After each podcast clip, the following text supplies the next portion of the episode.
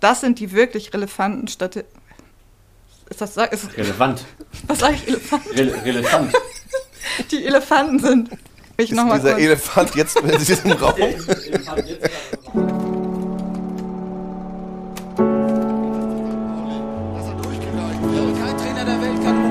dafür, wenn, wenn man so beschissen Fußball spielt. Adler kommt raus, Marin, Marin, das Tor für den FC St. Pauli. Ein großer Tag für St. Pauli spielerisch verdienter Moin und willkommen bei den FCSP-Geschichten, das N in Klammern. Wir sitzen hier zu viert, quasi direkt auf den Barrikaden des Hafenstraßensegments im FC St. Pauli Museum. Äh, mit mir sind hier, ich mach's mal im Uhrzeigersinn, äh, zum einen Selina. Moin. Christopher. Hallo.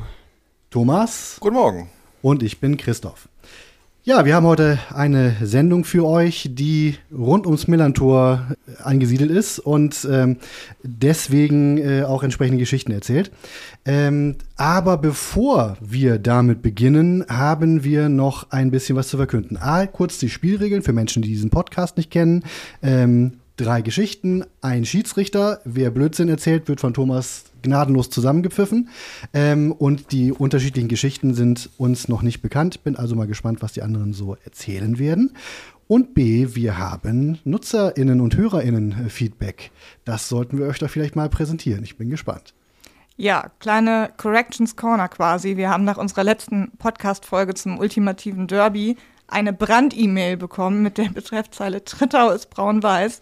Christopher, möchtest du uns aber erklären, was da los war? Äh, ja, tatsächlich hat uns äh, der Bürgermeister von Trittau, Oliver Mesch, äh, geschrieben und nochmal wirklich eindrücklich darauf hingewiesen, dass Trittau ja wohl kein Rautenhoch-1000-Gebiet ist, wie ich es äh, fälschlicherweise in den dunkelsten Kämmern meiner Erinnerungen zum Derby 2002 noch so in Erinnerung habe. Also ich äh, bitte die Gemeinde Trittau um Vergebung und wenn wir das nächste Mal in Trittau sind, dann ähm, werden wir natürlich ein Foto machen und äh, vielleicht noch äh, eine Rede halten.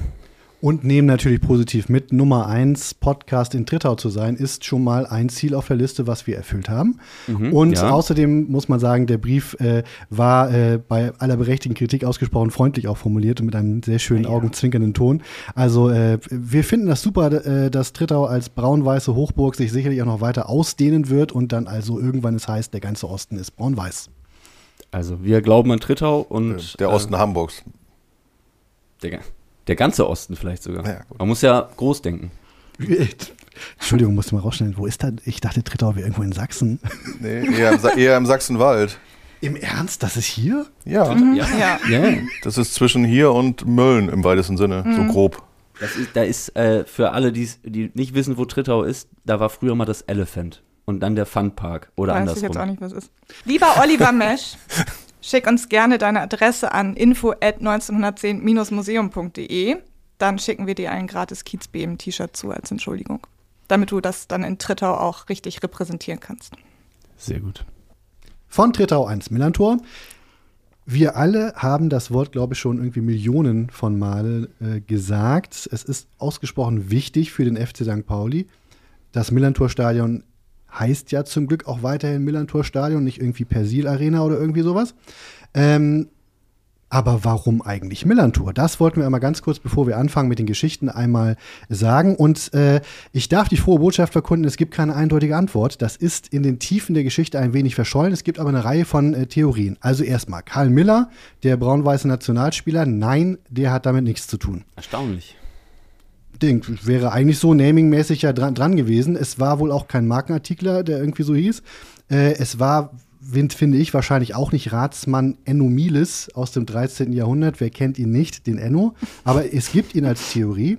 Dann wird es so langsam etwas wahrscheinlicher. Es gibt tatsächlich äh, eine ganze Weile lang stand das offiziell als Wahrheit äh, im Eintrag für, für Millantor bei Wikipedia. Angeblich habe das Millantor nach der Mühle, die es da drauf auf dem Heiligen Geistfeld äh, gab, ähm, äh, Millantor geheißen. Ne? Mühle, Mill, Millantor. Klingt ganz plausibel, ist aber Quatsch, weil A äh, war die Mühle dann doch schon ein ganzes Stückchen weit weg vom eigentlichen Tor. Vor allen Dingen aber gab es ein Mühlentor und das war der alte Name vom Dammtor. Äh, ich halte es für unwahrscheinlich, dass man dann also gleich zwei Mühlentore benannt hat. Ähm, dann gibt es noch die Theorie, dass in einer, zumindest einem Bauwerk, es gab ja verschiedene Millantore, das wurde mehrfach neu gebaut, in einem eine kleine Statue drin war. Äh, das mag die heilige Mildred gewesen sein. Ähm, oder auch eine Marienstatue, sag, sagen andere. Die, die Mildred glauben, sagen, in alten Urkunden, in der ersten Erwähnung steht wirklich Porta Mildradus über dieses Tor. Und also, das könnte doch sein, dass man sich da auf diese heilige Mildred äh, beziehen würde. Und dann wäre es dann also tatsächlich das quasi das Mildred-Tor, wäre dann später verschliffen worden. Warum wurde sie dann heilig gesprochen? Was hat sie bewirkt? Das Ähm, wissen wir leider nicht. Doch, äh, es war eine, es, ja, wir wissen es nicht ganz sicher. Es gab eine Nonne, äh, die, äh, die so hieß, die ist tatsächlich urkundlich auch nachweisbar in der englischen Grafschaft Kent. Ähm, das war eine Königstochter und Äbtissin. Ich weiß nicht, ob sie irgendwie äh, Wunden heilen konnte durch Handauflegen. Wenigstens war sie irgendwie so spirituell vorn dabei. Quasi die spirituelle Ronald Wollmann.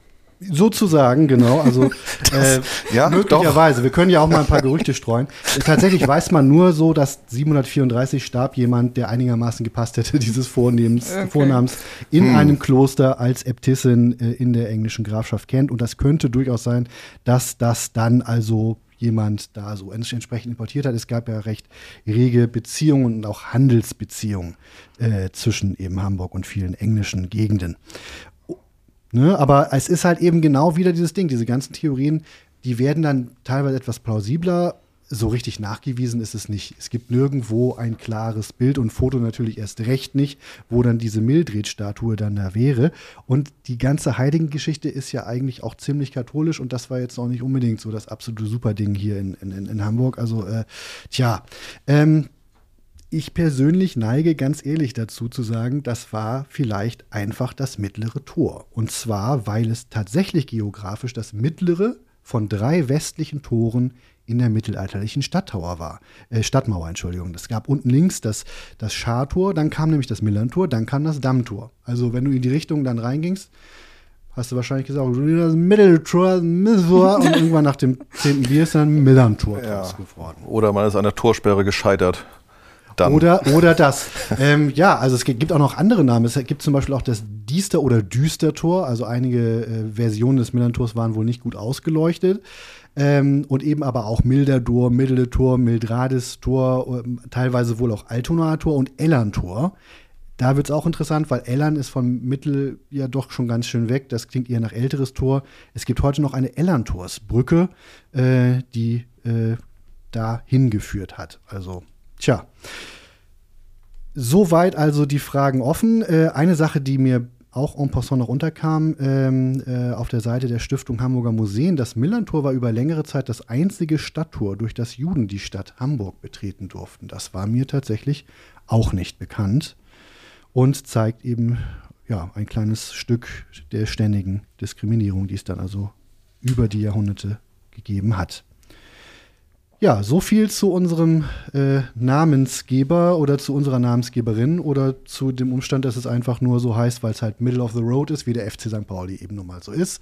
Deutschlands Mainstream-Club Nummer eins, dessen Kult T-Shirts alle tragen, genau.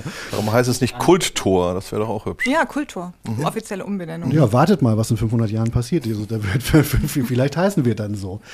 Jetzt allerdings gibt es eine Neuerung im Regelwerk dieses Podcasts, die ihr vermutlich schon über die Nachrichtenagenturen gelesen haben werdet, wenn wir ausstrahlen. Wir erzählen es trotzdem nochmal. Die Reihenfolge der Geschichten wird von nun an über unseren Schiedsrichter quasi notariell beglaubigt ausgelost. So ist es.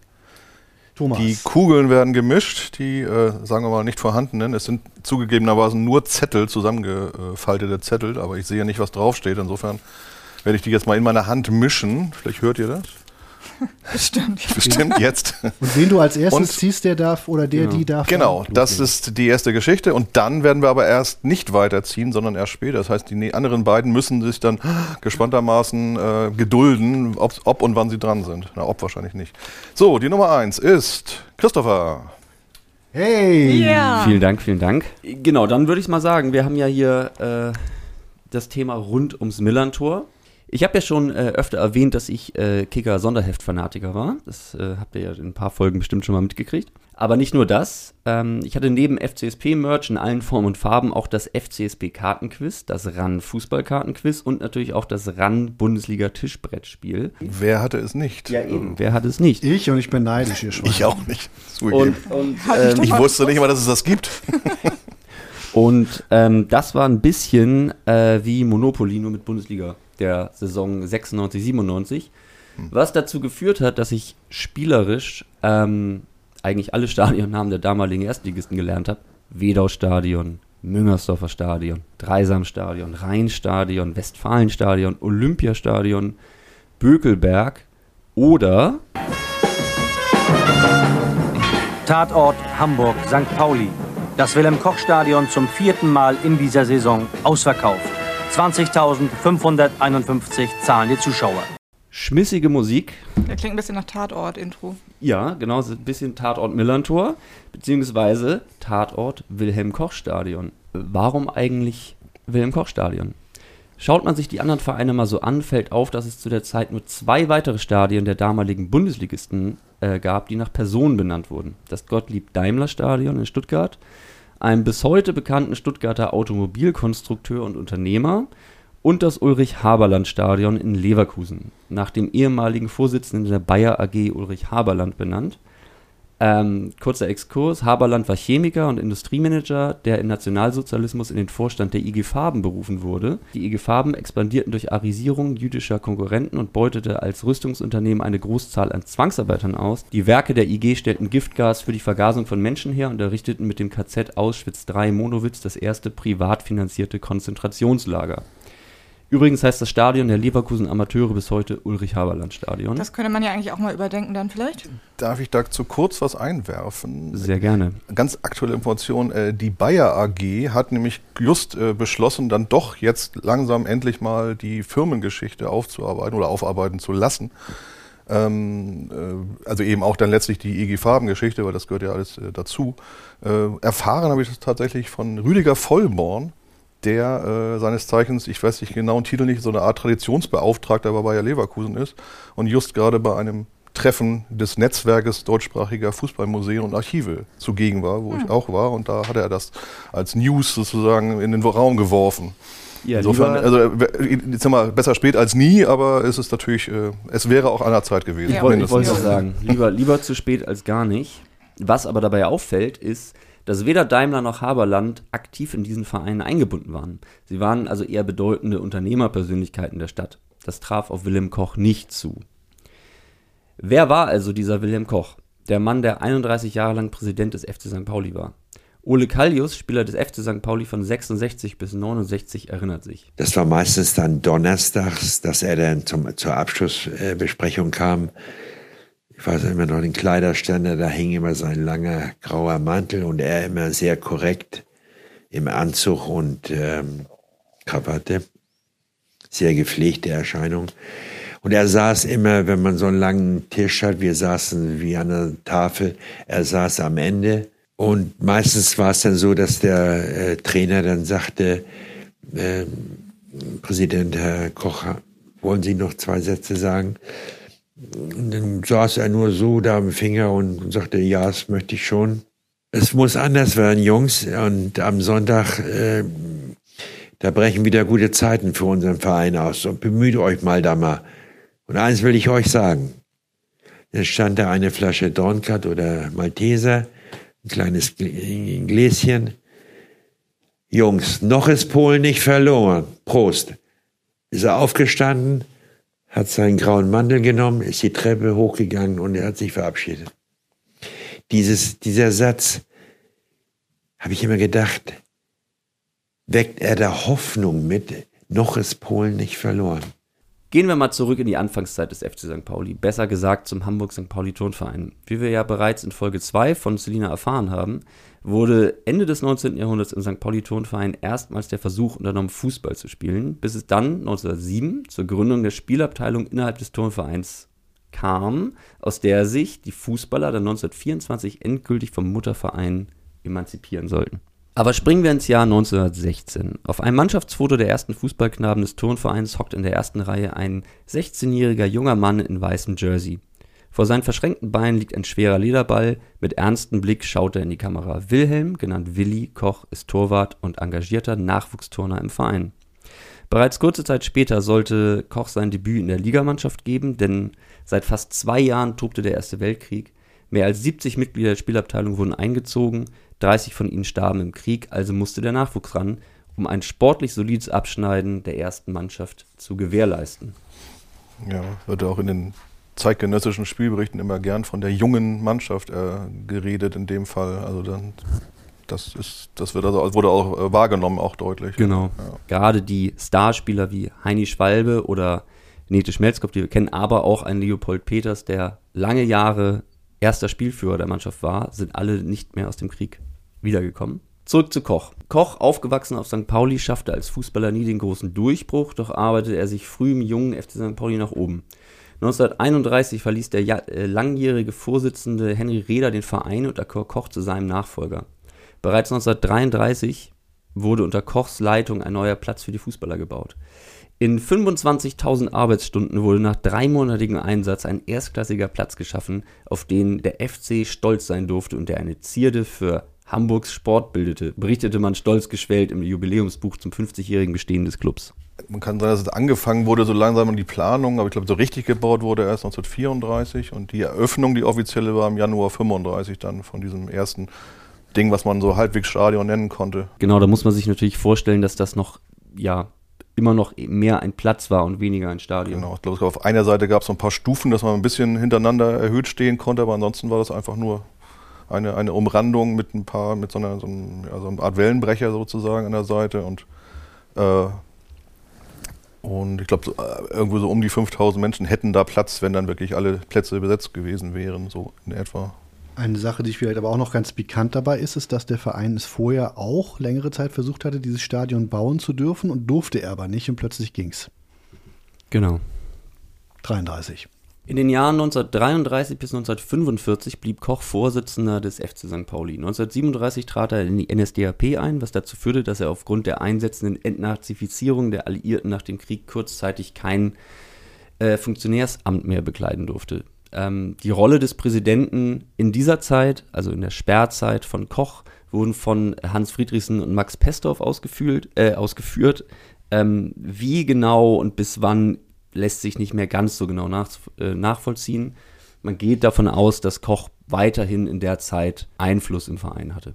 Was natürlich auch zur, zur Wahrheit gehört, ist, dass unter Präsident Koch entwickelte sich der graue, erfolglose FC St. Pauli zu einem Anwärter auf die deutsche Meisterschaft und schärfster Konkurrent des damals übergroßen HSV. Nur knapp scheiterte man an der Qualifikation für die erste Bundesliga-Saison 63-64. Auch dazu haben wir schon mal was gehört. Am 10. äh, Dezember 1969 starb Wilhelm Koch nach schwerer Krankheit. Laut seiner Familie soll er in seinem Prä Präsidentenleben eine sechsstellige Summe in den Verein gepumpt haben. Kochs Nachfolger als Präsident wurde Ernst Schacht. Auf der Mitgliederversammlung im März 1970 wurde vorgeschlagen, im Andenken an Kochs Leistung für den Verein das Millantor-Stadion in Wilhelm-Koch-Stadion am Millantor umzubenennen. Intern soll es wohl weniger romantisch zugegangen sein. Ernst Schacht erwähnte später, dass die drei Töchter von Koch nach dessen Tod eine Rückerstattung seiner in den Verein geflossenen Gelder forderten. Man einigte sich auf eine Rückzahlung von 150.000 Mark und die Umbenennung des Stadions. Eine Story fürs Herz. Also angeblich war die Summe mindestens doppelt so hoch gewesen. Genau, es wurde quasi halbiert. Ist die Summe, die floss oder die Summe, die gefordert wurde? Äh, die gefordert wurde. Also laut Aussagen von Schacht, das ist natürlich auch alles, was da im Hintergrund das genau gelaufen ist, ist natürlich immer eine andere Geschichte, ja. aber mhm. das ist so das, was, was irgendwo öffentlich mal genannt wurde. Zu der damaligen Umbenennung sagt Jutta Strauß eine Katastrophe. Ihr Vater Bernie Strauß durfte nach, 19, durfte nach 1933 aufgrund seiner jüdischen Abstammung keinen höheren Posten im Verein bekleiden. Auch nach dem Krieg fühlte sich Strauß aufgrund seiner Abstammung im Verein abgelehnt. Zwar trainierte er 1947 das Damenhandballteam, war Beirat des Vorstands und spielte eine tragende Rolle beim Bau des ersten Millantor-Stadions 1946, aber er fühlte sich abgelehnt und schied im Streit aus dem Verein. Seine Tochter Jutta sagte dazu, man hat ihn spüren lassen, dass er jüdischer Abstammung war. Im Jubiläumsbuch 1960 wird Strauß mit keinem Wort erwähnt. Zeitsprung. 1997. Ein Buch schlägt ein wie eine Bombe. Taz und Konkretautor René Martens veröffentlicht das Buch You Never Walk Alone über die bewegte Geschichte des FC St. Pauli seit 1910. Darin findet sich auch erstmals eine Aufarbeitung über die Zeit des FC St. Pauli im Nationalsozialismus. Doch was die Fanszene wirklich zum Kochen bringt, erzählt uns unser Kollege Ronny Galzinski, damals Mitglied der AGIM und Redakteur des Übersteigers. Als das Buch von René Martens auf den Markt kam, das erste richtig gute Buch über den FC St. Pauli war das ja, war ja auch ein Kapitel über Wilhelm Koch drin, äh, wo halt äh, im Tenor drin stand, äh, Wilhelm Koch war Gewinner bei der Arisierung des Deutschen Reiches. Und das war natürlich ein Grund in der Fanszene darüber zu diskutieren, ob wir noch in ein Stadion gehen können, was Wilhelm Koch Stadion heißt, äh, wenn man weiß, dass Wilhelm Koch Mitglied der NSDAP war und äh, Profiteur der Arisierung. Ja, die AGIM, die Arbeitsgemeinschaft interessierter Mitglieder, griff aktiv in die Debatte ein. Auf der Mitgliederversammlung im Oktober 97 kam es dann zum Eklat. Ronny Galzinski reichte im Namen der AGIM äh, den Antrag zur sofortigen Umbenennung des Stadions ein. Aber hören wir mal selber, was er dazu sagt. Ähm, ich war ja auch früher in der AGIM. Äh, und diese AGIM war sozusagen Vorreiter des Ganzen, um die Umbenennung des Stadions voranzutreiben. Gab es natürlich auch äh, heftigen Streit in der Versammlung, äh, aber das, das, war uns klar, das mussten wir aushalten. Das war auch mir klar als Antragsteller. Kam ja auch so ein älteres Mitglied, nachdem ich den Antrag begründet hatte, auf mich zu, hat gesagt, äh, solche Leute wie Sie wollen wir im Verein nicht, im Verein nicht haben. So. Ich habe ihn dann gefragt, ja, warum nicht, aber hat er leider nicht beantwortet. Das war noch der Konflikt Al-Jung damals. Das war wirklich, also das war wirklich diese, diese Versammlung und auch noch äh, die im Jahr später, da kommen wir vielleicht noch drauf, äh, die war schon sehr emotional geprägt, möchte ich mal sagen. Also man merkte schon, dass wirklich die, gerade die älteren Mitglieder, die Koch auch persönlich kannten, äh, ihn einfach als Person nicht, äh, ich sag mal, diskreditiert sehen wollten äh, und ihn einfach als den Vereins Führer, der ja tatsächlich dann auch namentlich war in, in der NS-Zeit, gesehen haben und nicht eben als jemanden, der irgendwie sich politisch betätigt hat, was er ja wohl auch irgendwie gar nicht gemacht hat, aber immerhin trotzdem diese, diese emotionale Debatte war also weniger von Fakten geprägt, doch eher so wirklich von, von Gefühlen, möchte ich mal sagen. Das war schon ganz deutlich. Da gingen auf jeden Fall Risse durch den Verein, das kann man, glaube ich, so sagen. Ähm, genau, auf der von Ronny erwähnten und von Thomas gerade auch erwähnten Mitgliederversammlung im Oktober 97 ähm, kam es erstmal zu keinem Ergebnis. Ähm, der damalige Aufsichtsratsvorsitzende Hans Apel, Sozialdemokrat und Verteidigungsminister AD, sprach von Grabenkämpfen. Vizepräsident Christian Hinspeter fürchtete in der Tat sogar, der Verein könnte an diesem Streit zerbrechen. Ähm, ja, Götz Weisener, Sohn vom damaligen Präsidenten Heinz Weisener und Marketingchef, erinnert sich. Das geht nicht, dass ein Verein mit der äh, politischen Grundhaltung äh, ein Stadion nach dem Mann benennt war eine gute Sache. Ich habe das sowieso nie verwendet, das Wort. Ich habe immer vom Millantor-Stadion gesprochen. Ich glaube auch in unseren Texten oder so. Denn ich weiß, da im alten Stamm hatten die wenig, wenig Verständnis dafür. Stender, der war da so ein bisschen graue Eminenz. Aber nee, der, der fand das alles nicht gut. Das Präsidium und der Aufsichtsrat sah sich genötigt, den Historiker Frank Bajor zu beauftragen, ein Gutachten zu erstellen, um die Rolle Kochs im Nationalsozialismus näher zu beleuchten. Neben Kochs NSDAP-Mitgliedschaft war vor allem seine Rolle als vermeintlicher Arisierungsprofiteur ein Faktor. 1933 übernahmen Koch und sein Partner Hugo Scharf die Firma Ahrensberg und Säckel, in der die beiden bereits seit 1922 als Prokuristen tätig waren. Ähm, ja, an dieser Stelle äh, werfe ich ein, dass wir als Museum gerade an einem Forschungsprojekt äh, arbeiten oder es gerade gestartet haben, dieses Forschungsprojekt, in dem wir uns mit der Frühgeschichte des St. Pauli Turnvereins und seiner jüdischen Mitglieder ähm, beschäftigen. Ihr werdet zu diesem Thema in naher Zukunft äh, noch mehr von uns hören, aber dieser eine Fakt äh, passt jetzt tatsächlich genau in diese Geschichte, denn was weder Frank Bajor noch René Martens damals wussten, ist, dass dieser ähm, Jacques Wolf Säckel aus der Firma Ahrensberg und Säckel ebenfalls ein Sportler im Hamburg St. Pauli Turnverein war, also wie Wilhelm Koch. Und nicht nur das, ähm, Jacques Wolf Säckel und seine Brüder Richard und Alfred waren maßgeblich an der Gründung der Spielabteilung 1907 beteiligt, aus der, wie schon erwähnt, 1924 der FC St. Pauli entstand. Das ja. ist auf jeden Fall ein spannender Fakt, der dazu gehört, ja. Da mache ich mal einen kurzen biografischen Ausflug. Jacques Seckel wurde 1888 als Sohn von Abraham Seckel und Giedel Mormelstein in Hamburg geboren und lebte mit seiner Familie in der Neustadt, welche bis zum Ende des 19. Jahrhunderts noch die größte jüdische Gemeinde Hamburgs beheimatete. Seckel war aktives Mitglied des Hamburg St. Pauli Turnvereins und 1909 auch der erste Ordnungswart der Spielabteilung. Nach dem Ersten Weltkrieg gründete er mit seinem Schwager Emil Ahrensberg die Firma Ahrensberg und Säckel, die Häute und Felle aus Südosteuropa exportierten. 1922 wurde Wilhelm Koch zusammen mit Hugo Scharf als Prokurist der Firma angestellt und blieb dieser Firma mit kurzen Unterbrechungen bis 1933 treu. Darf ich kurz was einwerfen? Wenn Sie die aus Südosteuropa exportierten, haben Sie wahrscheinlich importiert eher, oder? Das war so Import-Export. Ja, naja, wie auch immer. Ich bin bei, bei, bei solchen Firmen äh, immer so ein bisschen, ist mir so unklar, was sie da genau machen. Ähm, ich, vielleicht ergänzen wir es durch Import-Export.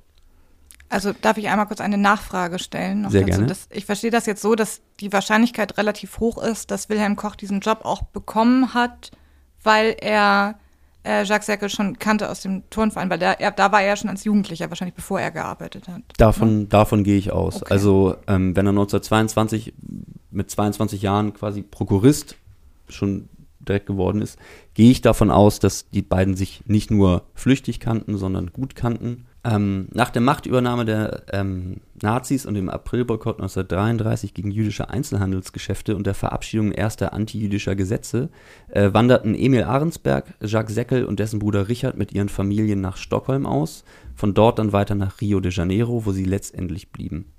Am 27. September 1933 bestellten Ahrensberg und Seckel die Prokuristen Koch und Scharf auf einer Gesellschaftsversammlung zu alleinigen Geschäftsführern. 1936 wandelten diese beiden dann den Namen der Firma in Koch und Scharf um. Frank Bajor schrieb dazu etwas in seinem Gutachten. Selina, magst du das vielleicht vorlesen? Ja, gerne. Nichts spricht jedoch dafür, dass sich Koch und Scharf bei der Übernahme der Gesellschaftsanteile bereichert, die jüdischen Eigentümer geschädigt oder ein moralisch fragwürdiges Geschäftsgebaren an den Tag gelegt hätten. Alle Indizien deuten vielmehr auf ein enges, ja freundschaftliches Einvernehmen zwischen jüdischen Alteigentümern und ihren Prokuristen bzw. Nachfolgern hin. Ein weiteres Indiz ist, dass laut Jürgen Scharf, dem Sohn von Kochs Partner Hugo, noch weit nach 1945 persönlicher Kontakt zur Familie Ahrensberg bestand. Ebenso gibt es ein kleines Detail, über welches ich gestoßen bin. Im Jahr 1953 reiste Koch beruflich für mehrere Wochen nach Rio de Janeiro.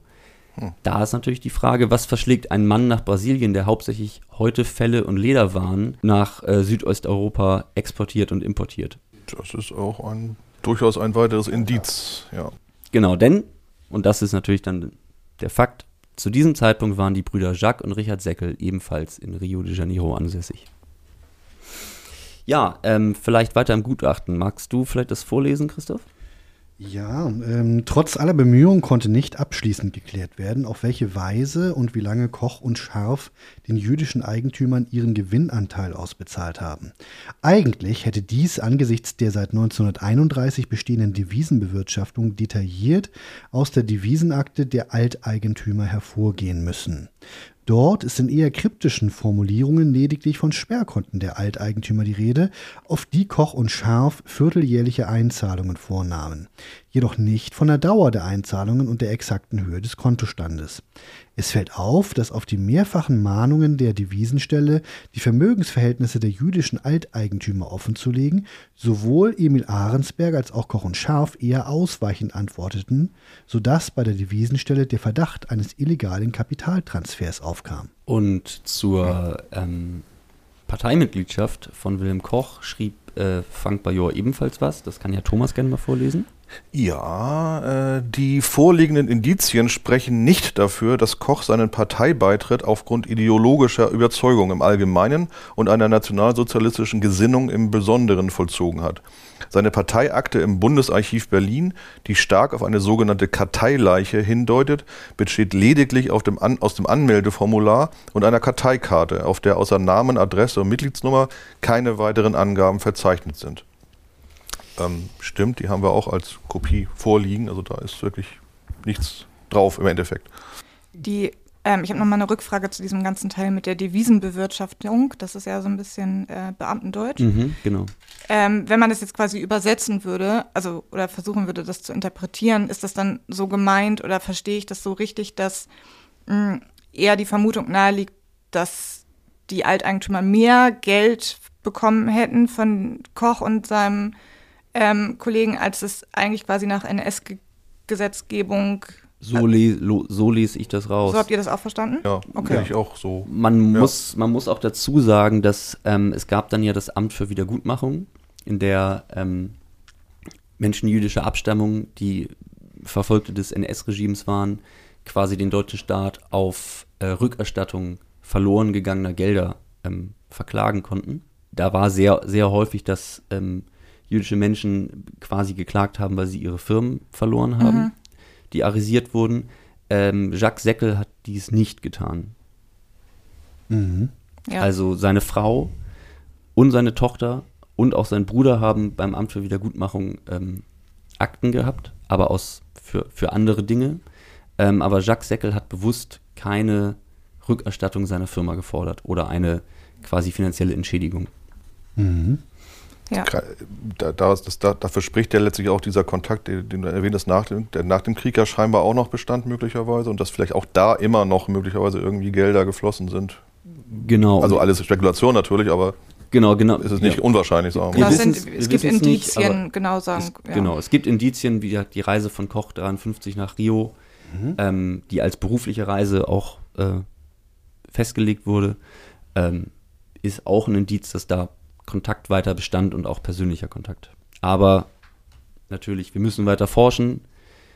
Äh, es ist natürlich erstmal nur, sind Indizien. Ja, was ich ganz interessant fand in diesem Gutachten von Frank Bajor, das ich ist schon eine Weile her, aber irgendwann auch mal gelesen habe, ähm, er ja angibt, dass er keine lebenden Verwandten quasi von, äh, von den Alteigentümern von der Firma auftreiben konnte, um dem Thema nochmal nachzugehen mit denen oder quasi um die dazu, danach zu befragen, wie dieser Firmentransfer stattgefunden hat.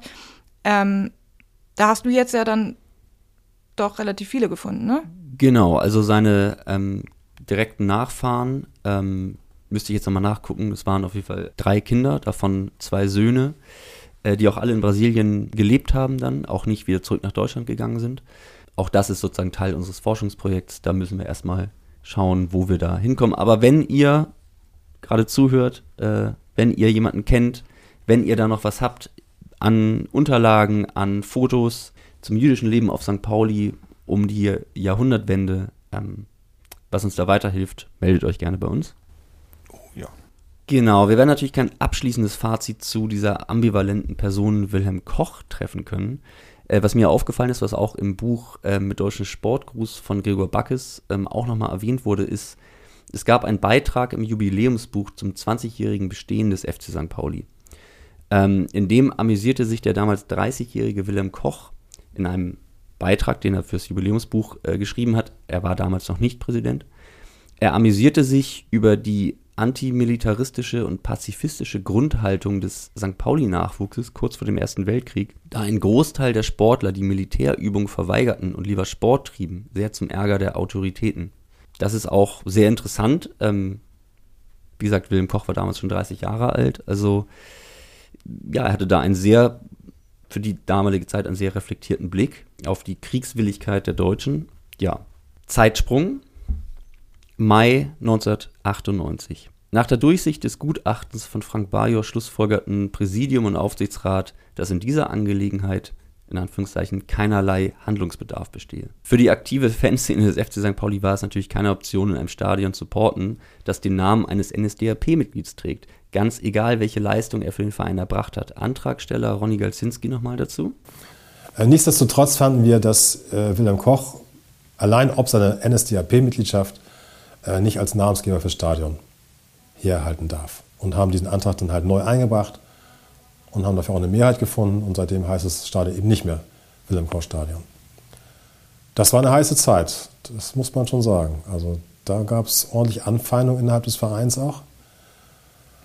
Aber es hat sich gelohnt, finde ich bis heute. Ja, vielleicht auch noch einmal die nackten Zahlen zum Schluss. Also auf der Mitgliederversammlung Anfang November 1998 stimmte eine Mehrheit der anwesenden Mitglieder des FC St. Pauli mit 133 Ja-Stimmen zu 72 Nein-Stimmen und 20 Enthaltungen für die Umbenennung des Stadions in Millantor-Stadion. Unmittelbar nach der Bekanntgabe ähm, des Abstimmungsergebnisses traten vier Aufsichtsratsmitglieder, unter ihnen auch der Sozialdemokrat Hans Apel, aus Protest gegen die Entscheidung zurück. Eine sehr interessante Sicht auf die Demokratie von einem Sozialdemokraten.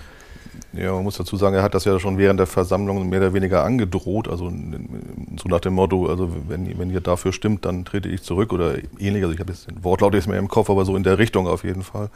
Und er hat auch da den berühmten Satz gesagt, also als es dann darum ging, dieses Gutachten auch ins, ins Gespräch zu bringen. Ich weiß jetzt, wie es wahrscheinlich wirklich war. Also auch ein wirklich äh, prägender Ersatz, der, sich- der sich immer noch bei Menschen, die dabei gewesen sind, der immer noch kursiert. Und damit wollte er dann sagen, Damit wollte er dann sagen, dass das eben, also dass das alles ja nicht schlimm war, was Koch gemacht hat und deswegen äh, natürlich das Stadion weiterhin so, äh, so zu heißen hat. Okay. Und, äh, genau, und dann eben diese, diese Abstimmung war ja im November 98 und das war dann so, dass dann die zur nächsten Saison, also im Sommer 99, dann zur folgenden Saison eben diese Umbenennung auch offiziell wurde dann. Also den Rest der Saison äh, 98, 99 wurde halt noch unter dem Namen Wilhelm Koch Stadion weitergespielt. Dazu kann ich noch den, die, die beiden Fun Facts, nachdem ihr euch natürlich verzehrt, nochmal bringen. Das letzte Spiel, das letzte Punktspiel im offiziell benannten Wilhelm Koch Stadion war ein 6 zu 2 gegen die Stuttgarter Kickers. Ivan Klasnitsch mit einem Viererpack. Und das erste Spiel im neu benannten Millantor-Stadion war ein 0 zu 0 zu Hause gegen Greuther Fürth. Am ersten Spieltag der Saison 99-2000. Das klingt nach sehr viel äh, Spaß. Ich weiß nicht, ja, ich finde, Wilhelm Koch klingt jetzt auch nicht wie ein vielleicht überzeugter Nationalsozialist, so politisch motiviert, aber er klingt auf jeden Fall, als wäre er ein krasser Mitläufer gewesen und auch letztendlich ein Profiteur des NS-Regimes, der seine ganze berufliche Karriere im Endeffekt dem freundschaftlichen Verhältnis zu einem jüdischen Unternehmer zu verdanken hatte. wie wir ja auch von Ole Kallius auch schon gehört haben, er war, glaube ich, ein sehr autoritärer Mann. Ähm, er hat eben sehr, sehr, sehr viele Jahrzehnte diesen Verein geprägt und auch geführt. Ich glaube, er wurde auch von Menschen als der Gottvater bezeichnet. Ähm, ich gehe davon aus, dass Wilhelm Koch ähm, vielleicht jemand war, der sagte, der Verein steht über allem. Also alles, es muss alles dafür getan werden, dass dieser Verein überlebt. Und ähm, vielleicht könnte man so einen Teil seiner Handlung nicht erklären, aber zumindest beleuchten, dass Ja. er eben ein jemand war, der gesagt hat, dieser Verein steht über allem, der Verein darf nicht untergehen. Ich wollte dazu auch noch kurz ergänzen, dass man auch bei uns online unter fc St. Pauli-drittes-reich.de nochmal in unsere Ausstellung schauen kann ähm, zum Thema äh, FC St. Pauli im Nationalsozialismus, wo Koch eben auch ambivalent erscheint und als äh, geschickter Taktiker tatsächlich. Das, glaube ich, ähm, zieht sich sowohl denke ich mal, durch sein Wirtschaftsleben, aber auch durch sein Wirken für den Verein. Er hat nämlich auch die Beziehung zu Otto Wolf geschickt genutzt und es gibt Protokolle von einer Mitgliederversammlung, der ersten, wo er zum Präsidenten gewählt wurde. Da gab es auch einen Gegenkandidaten. Er hatte aber einen prominenten Vorsprecher, der hieß Otto Wolf und wer diesen Namen nicht kennt, das war nicht nur ein Stürmer des FC St. Pauli, das war auch der ranghöchste Wirtschaftsnazi in Hamburg und überhaupt unter äh, dem Gauleiter Karl Kaufmann, also quasi die rechte Hand Karl Kaufmanns für Wirtschaftsfragen und also wirklich ein Mensch, der sehr, sehr viel Unheil über sehr viele Menschen gebracht hat und der sich anders als Koch nachweislich an jüdischem Eigentum Ja. massiv bereichert hat und trotzdem nach dem Zweiten Weltkrieg im Verein immer noch sehr, sehr freundlich willkommen geheißen Das ist wurde. der mit der goldenen Ehrennadel, ne? Genau, die wurde dann erst vor kurzem äh, aberkannt. Ich glaube, 2010 war es dann endlich soweit. Ja. Genau, und was man vielleicht dazu auch noch äh, ja, abschließend sagen kann, auch hier wieder hat die Fanszene quasi das gemacht, was sie besonders gut kann, und zwar sich mit Dingen zu beschäftigen und eben auch durchzusetzen. Wie Ronny ja schon gesagt hat, das hat sich gelohnt, Auf jeden Fall. definitiv. Und ähm, ja, auch wenn es natürlich vielen nicht gefallen hat, gerade dem alten Stamm, und wir auch bis heute, glaube ich, Menschen im Verein haben, gerade älteren Semesters, denen das nicht gefällt, ähm, ist das eine, ich würde sagen, eine wirklich eine der höchsten Errungenschaften ähm, der aktiven Fanszene. Absolut. Plus die dann deutlich später ja noch erfolgte äh, Beschluss der Mitgliederversammlung, den Stadionnamen auch so beizubehalten als Ja. Millantor-Stadion. Genau. Und die nicht äh, in eine Sponsorennamen-Arena zu verwandeln. Das ist ja sicherlich noch mal so eine spätere Folge aus dem Ganzen, dass wir wirklich auch mit diesem Namen auch weiterleben wollen. Soll ich mal wieder losen? Sehr gerne. Ja. Gut, dann äh, würfel ich mal die verbliebenen zwei Zettel und nehme diesen hier. Und die nächste Geschichte kommt von Christoph. Ja, bei mir geht es tatsächlich auch ein gutes Stück weit um Wilhelm Koch. Insofern ist es gar nicht so schlecht, dass wir äh, darüber schon äh, einiges gehört haben, glaube ich, weil es die Person sehr gut einordnet und man sich besser vorstellen kann, wer dieser Mensch gewesen ist. Es geht um die Zeit, als das Millantor an seinen heutigen Platz gekommen ist. Da war es ja noch nicht immer und das äh, jetzige Millantor-Stadion hatte ja nicht nur den Vorgänger, den viele noch kennen, den aus den 60er Jahren, sondern weitere Vorgänger. Ähm, ich glaube, es ist ganz gut, wenn man den Background auch kennt. Ähm, Thomas hat da ein bisschen was vorbereitet. Äh, erzähl mal, welche Millantore es vorher schon gegeben hat. Ja, ähm, also die hießen tatsächlich auch meistens äh, nicht, aber nicht immer schon ähm, Millantor oder Stadion am Millantor, sondern eher Stadion an der Turnhalle oder Platz an der Turnhalle, muss man eher sagen, weil es war ja so, dass äh, das, hat, das Thema hatten wir ja nur schon hin und wieder öfter, dass es ja einen Turnverein mal gab, in dem Fußball gespielt wurde. Und die Turner haben aber auch immer schon hier am oder auf dem Heiligen Geistfeld ihre Heimat gehabt. Also die erste Turnhalle stand ja seit 1863, also kurz nach Vereinsgründung, an der heutigen, an der Feldstraße und zwar da, wo heute die Turnerstraße sich befindet, die nämlich genau nach dieser ersten Turnhalle benannt wurde. Stand die eigentlich genau da, wo jetzt die Straße, also statt der Straße? Ja, also ich habe jetzt, das ist ein bisschen komisch. Also ich habe auf der einen Seite gibt es teilweise sogar so, so äh, Karten und, und auch, dass die, die, die, Turnhalle direkt an der Feldstraße sozusagen stand. Und dann habe ich irgendwo mal gelesen, dass die Turnerstraße dann nach Abriss der Turnhalle äh, als Stichstraße sozusagen zwischen Häuserblöcken äh, auf die ehemalige Turnhalle zuführend gebaut wurde. Also das ist ein bisschen unklar. Okay. Aber auf jeden Fall an der Stelle, wo jetzt die Turnerstraße ist, muss ungefähr jeweils diese Turnhalle auch gestanden haben, durchaus, ja. Okay, also Menschen, also war, die sich da genau auskennen, bitte meldet euch. Genau, also der, wer, wer, da schon mal geturnt hat, 1863, darf sich gerne melden, genau. Ja, und dann ist man ja umgezogen äh, 1902 an die heutige Budapester Straße äh, und hat dann diese riesige Turnhalle, von dem es ja auch tolle Fotos gibt, ähm, gebaut, die damals größte Norddeutschlands. Und neben dieser Turnhalle, also an der Ecke zur Glacis-Chaussee ungefähr, hat man dann ähm, Sport getrieben und auf einem ja, Schotterplatz, würde ich mal sagen. Da wurde dann Faustball gespielt, Schlagball gespielt, also diese typischen deutschen Turnspiele. Ähm, und auch Frauen haben da gespielt. Die haben dann nämlich äh, Tambourinball gespielt. Kennt ihr bestimmt alle? Natürlich. Dachte ich mir. Ähm, das ist ein Spiel, das heißt eigentlich Tamburello, kommt irgendwie aus dem Italienischen und es wird halt so eine Art von, ja, irgendwo so ein Mittelding zwischen Tennis, Badminton und Volleyball und wird aber halt mit einem, einem Sportgerät, das ähnlich wie ein Tambourin aussieht, also so ein rundes Ding mit Fläche, mit Schlagfläche. Und das haben halt die Frauen in ihren äh, wallenden Kleidern dann gespielt dort. Und später tatsächlich auch Hockey schon. Das waren so die äh, Sportarten, die neben der Turnhalle halt ausgetragen wurden, eben neben Fußball dann später auch. Äh, und da hat man aber auch schon, äh, auch damals, also es gibt halt ja Aufzeichnungen aus den alten Mitgliederzeitungen oder auch aus, aus äh, Sportzeitungen, also da, auch da hat man schon Probleme gehabt, äh, diesen Platz auch äh, bedienen zu dürfen oder be, ähm, belegen zu dürfen. Zum Beispiel 1910 gab es da Probleme mit einer Landwirtschaftsaufstellung, das wird uns ja auch noch begleiten über die Jahre und Jahrzehnte, äh, und dem U-Bahn-Bau, der ja zu der Zeitpunkt ähm, da ähm, stattfand. Also da musste man auch öfter mal umziehen, sowohl auf dem Heiligen Geistfeld selber als auch auf andere Sportplätze, weil auf dem Heiligen Geistfeld gab es ja überall mehr oder weniger, wo waren Spielfelder ähm, auf, aufgemalt, kann man fast sagen, weil die waren nicht wirklich abgegrenzt. Ähm, und es gab auch wirklich an, zu Anfängen, als man Fußball noch nicht so kannte, liefen da durchaus auch mal Spaziergänger durchs Spielfeld, während des laufenden Spiels wohlgemerkt, weil die überhaupt gar nicht, im letzten Mal gar nicht wussten, was da eigentlich gemacht wurde, warum Menschen da jetzt irgendwie einen Ball hinterher rennen. Also das war alles ein bisschen wild. Äh, interessant ist, dass ähm, Ostern 1911 wurde wohl erstmals äh, bei einem Spiel des, der Fußballer des Turnvereins Eintritt erhoben. Und da gibt es halt aus einer alten Vereinszeitung ein schönes Zitat. Der ganze Spielplatz war mit einem Segeltuche in Höhe von zwei Meter umspannt und glich einer großen Arena. Das finanzielle Ergebnis dieser Veranstaltung ist besonders zufriedenstellend. Umstand doch schon weit vor Beginn des Spieles eine große Zahl Zuschauer das Spielfeld, die sich während des Kampfes noch vermehrte.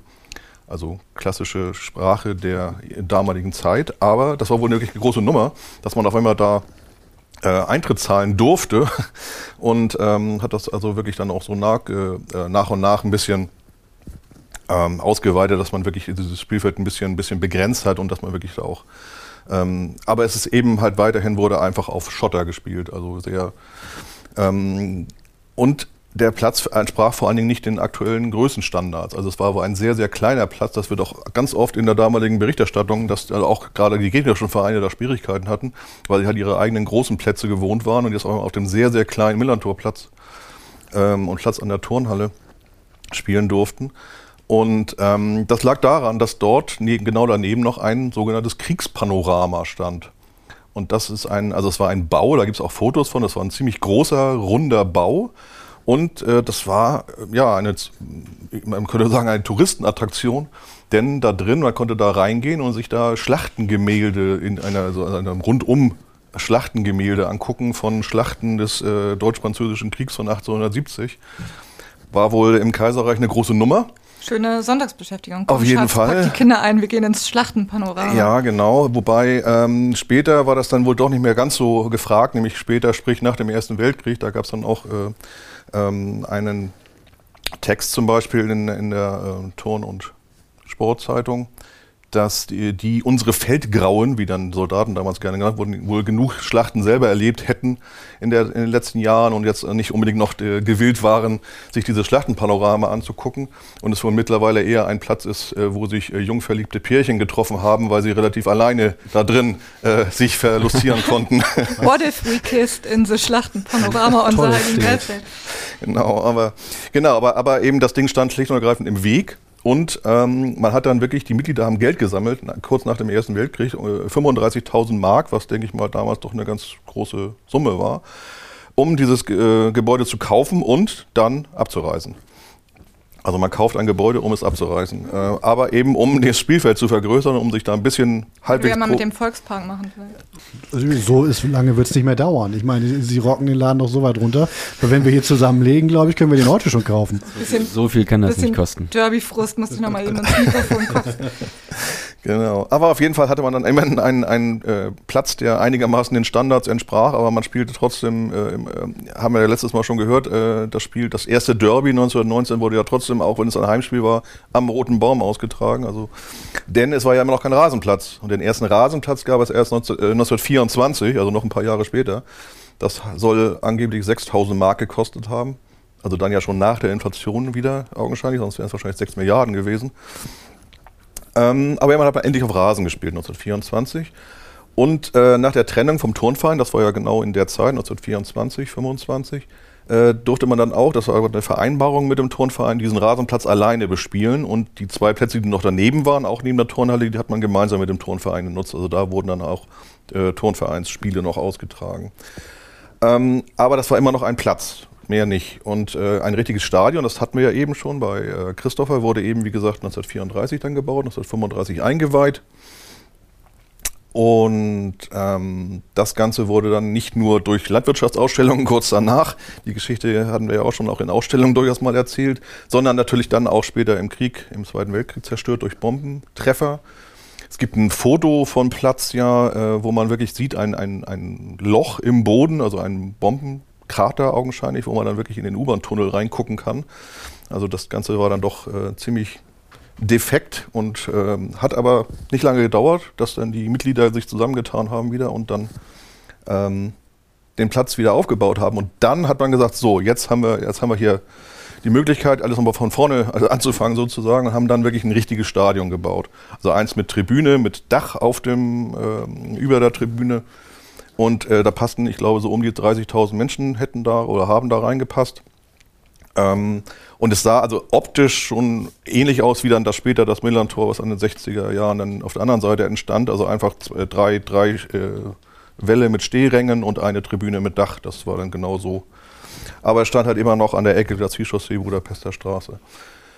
Ähm, genau, und das war ähm, hilfreich dafür, um das so groß zu bauen, war wirklich dieses, dieses nachkriegliche Chaos in der Bürokratie und eben dem FC St. Pauli auch wohlgesonnene Menschen in diesen Positionen. Denn zum Beispiel der vorhin von Christopher erwähnte Bernie Strauß arbeitete in, im, glaube im Bauamt oder ähnlichem und hat dann durchaus da, da auch äh, auf seiner Position dem FC St. Pauli durchaus Erleichterungen, äh, auch zum Beispiel mit Baumaterial und ähnlichem, äh, zugestanden. Genau, und dann sind wir jetzt 1946 und haben das erste richtige Millantor-Stadion. So ist es an der Ecke äh, Glacis-Chaussee, Budapester Straße. Genau. Ähm, ein Stadion, was durchaus auch bei den Zuschauerinnen und Zuschauern beliebt war, äh, erzählt Wolfgang Sommer, der in der Jugend schon beim FC St. Pauli gespielt hat und auch als Amateurspieler beim FC St. Pauli äh, gegen das runde Lieder getreten hat. Also das alte Stadion von FC St. Pauli stand ja, wie gesagt, an der Ecke Glacis-Chaussee und an der Budapester Straße. Das war natürlich ein ganz tolles Stadion, weil das auch hochgebaut war, die Traversen waren hoch. Und das Stadion, wie gesagt, das war eigentlich, für mich war das Stadion das Beste, was, was da war. Besser als das, was wir jetzt haben. Also das beste Millantor aller Zeiten, so hätten wir die Folge vielleicht auch nennen können. Von nicht, ich glaube, die Meinung hat er exklusiv, aber ich war auch nicht dabei. Muss man rumfragen. Die Fotos sind relativ spektakulär zum Teil, äh, weil die Leute natürlich bis direkt ans Spielfeld dran standen und quasi in die Eckfahne greifen konnten und teilweise auch von irgendwie Schutzleuten dann zurückgedrängelt wurden, damit sie nicht auch noch auf dem Spielfeld standen. Äh, da waren also sehr, sehr viele Menschen drin und vermutlich auch öfter mal mehr als zugelassen. Da gab es dann auch einiges hin und her. Aber trotzdem hätte das Stadion da wohl ganz gerne auch noch stehen bleiben können, wenn nicht die Stadt mit dem Heiligen Geistfeld auch weiterhin ab und zu was anderes vorhätte. Auch heute finden ja auf dem Heiligen Geistfeld andere Veranstaltungen äh, noch statt, die nichts mit Fußball zu tun haben. Damit meine ich nicht die Heimspiele des FC St. Pauli, die sind ja inzwischen oft sehr gut. Ähm, nein, äh, der Hamburger Dom beispielsweise und äh, eben auch diverse andere Veranstaltungen. Kennt man ja. Hier war es so, dass schon relativ lang vorher bekannt war, dass man eine sehr große internationale Gartenbauausstellung zeigen möchte. Und da war einfach mal dieses Stadion im Weg. Und dieses Mal wollte man nicht den Weg gehen, den man zuvor mehrfach gegangen äh, war. Man wollte also nicht einfach das Spielfeld umgraben und seine Kartoffeln und Geranien dort pflanzen, sondern vielleicht einfach vorher das Stadion ein für alle Mal so legen, dass man in Zukunft Geranien und Fußball trennen kann. Ähm, das war also das Anliegen der Stadt. Wo veranstalten wir die IGA? Wie machen wir das Heiligen Geistfeld generell freier für äh, Großveranstaltungen? Dann hatte aber eben auch noch der Verein ein Anliegen. Ähm, und äh, wo ungefähr das lag, das beschreibt Heinz Deininger, der in der ersten Mannschaft des FC St. Pauli gespielt hat. Wo früher das Iduna war. Ne? Das, da, das war, da war ja ein kleines Kino. Und äh, da, da war so kleiner Neben, das ging so im Keller runter, katastrophale Zustände war das, katastrophal. Der sogenannte so Seuchenkeller. Das, das klingt äh, angenehm auf jeden Fall. Das Sehr einladend. Klingt, ja, äh, katastrophal, würde ich Ja, sagen. das würde ich.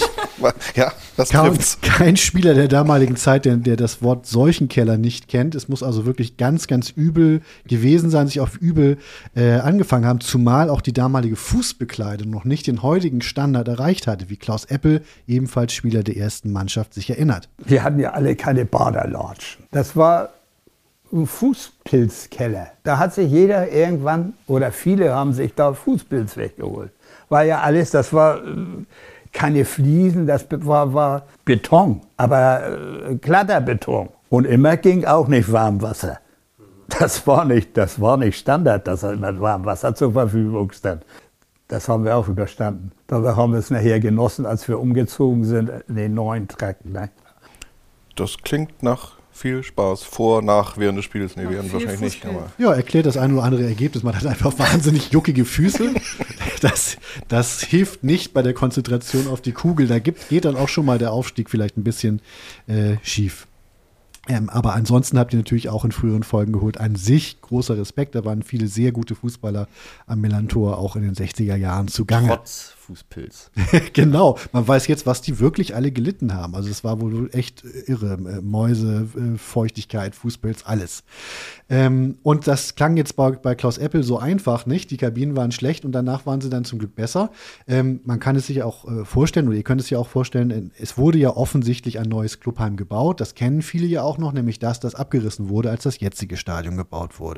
Was vielleicht weniger bekannt ist, ist das, was dem vorausging. Das waren allen Ernstes zehn Jahre Kleinkrieg ums Stadion. Ähm, und dem äh, wollen wir doch vielleicht noch mal ein bisschen nachgehen, weil ich glaube, das wissen einfach noch nicht viele. An dieser Stelle übrigens auch vielen Dank an Jürgen Kreuzer, der bei der Recherche äh, sehr geholfen hat. Ähm, Im Staatsarchiv Hamburg gibt es nämlich wirklich eine ganze Menge dazu. Da sind viele Akten aufbewahrt, die im weitesten Sinne was mit dem Bau des Wilhelm-Koch-Stadions zu tun haben. Da gibt es also einen regen Schriftverkehr, ganz ausschlussreich. Da muss man kurz nochmal einhaken. Das hieß natürlich noch nicht Wilhelm-Koch-Stadion. Stimmt. Da hat also tatsächlich auch äh, möglicherweise sogar der oder die Beschrifterin äh, des Karteizettels äh, da einfach mal ein bisschen den damaligen Stand wiedergegeben. Man weiß also dann ungefähr auch, dass es also eindeutig vor 1998 beschriftet worden ist, diese, diese, äh, äh, ja, diese Zettelage da. Ja, also Millantor-Stadion, bleiben wir doch einfach dabei, oft ja auch gerne mal in der Presse einfach als FC St. Pauli Sportplatz tituliert. Mhm. Ähm, da gab es so einiges. Da gab es zum Beispiel im Hintergrund so eine kleine Querele über eine, eine, Miete und wie viel der FC St. Pauli wohl zu zahlen hätte. Der Verein hatte wohl ganz günstige Konditionen. Noch ein Grund für die Stadt, das einfach mal zu kündigen, tat sie dann auch. Ähm, das sollte dann, wird dann, also es gibt dann viele auch interne Schriften, den Verein möglicherweise ein bisschen aus der Reserve rauslocken. Also eigentlich wollte man erstmal nur über Geld verhandeln und dann kam sehr, sehr schnell aber die Frage, hm, wollen wir nicht gleich das ganze Stadion woanders verlegen?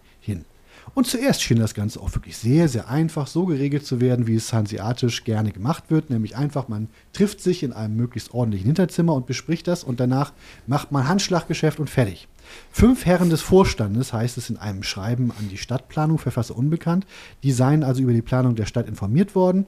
Äh, der FC St. Pauli habe damals aber kategorisch den Vorschlag abgelehnt, den es gab, nämlich zwischen die beiden Hochbunker zu gehen. Den einen Bunker, den seht ihr immer noch als Bunker, der andere Bunker ist inzwischen als Telekom-Gebäude bekannt, also dieses Hochhaus äh, vor der Südtribüne. Ähm, der FC St. Pauli hat sich damals aber mit Händen und Füßen gewehrt, man habe kein Geld für eine Neuanlage, sei bauchtechnisch vollkommen unmöglich, wegen schon der U-Bahn, habt ihr auch gerade von Thomas gehört. Und äh, trotzdem sollte das dann schon 1950 im Senat abgesegnet werden.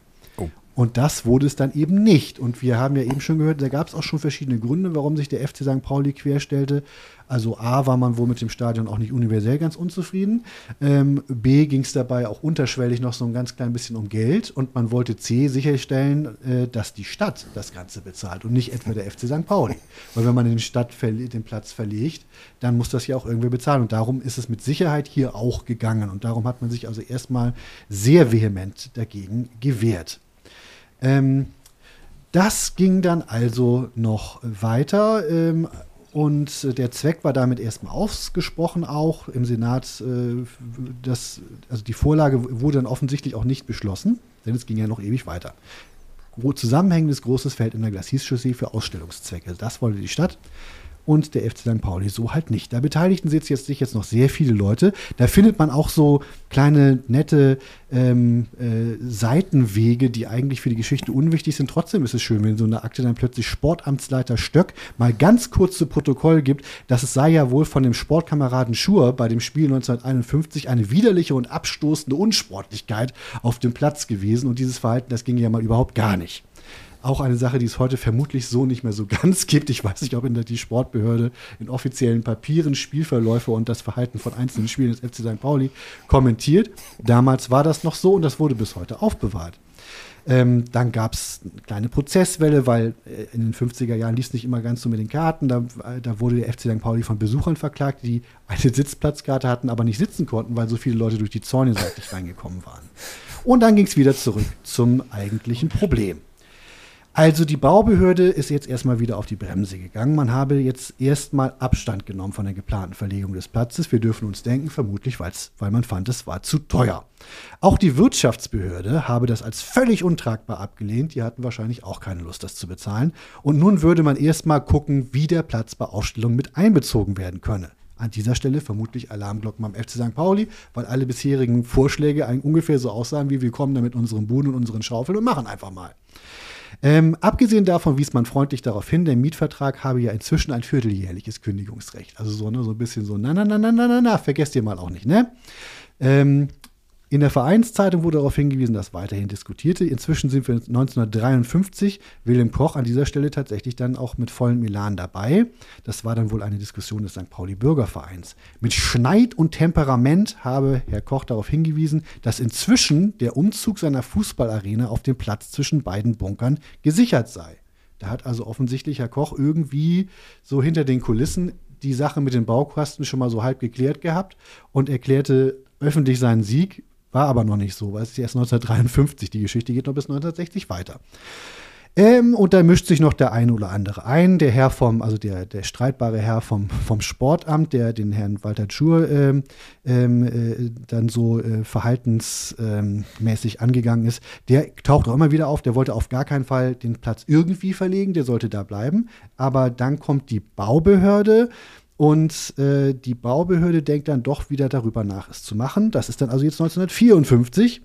Und so ganz allmählich äh, merkt wohl irgendwie William Koch, das könnte sich jetzt auch in eine ungünstige Ecke drehen. Denn da kamen noch richtig irre Vorschläge, kommen wir gleich nochmal drauf, ähm, von denen er wohl schon gehört hatte.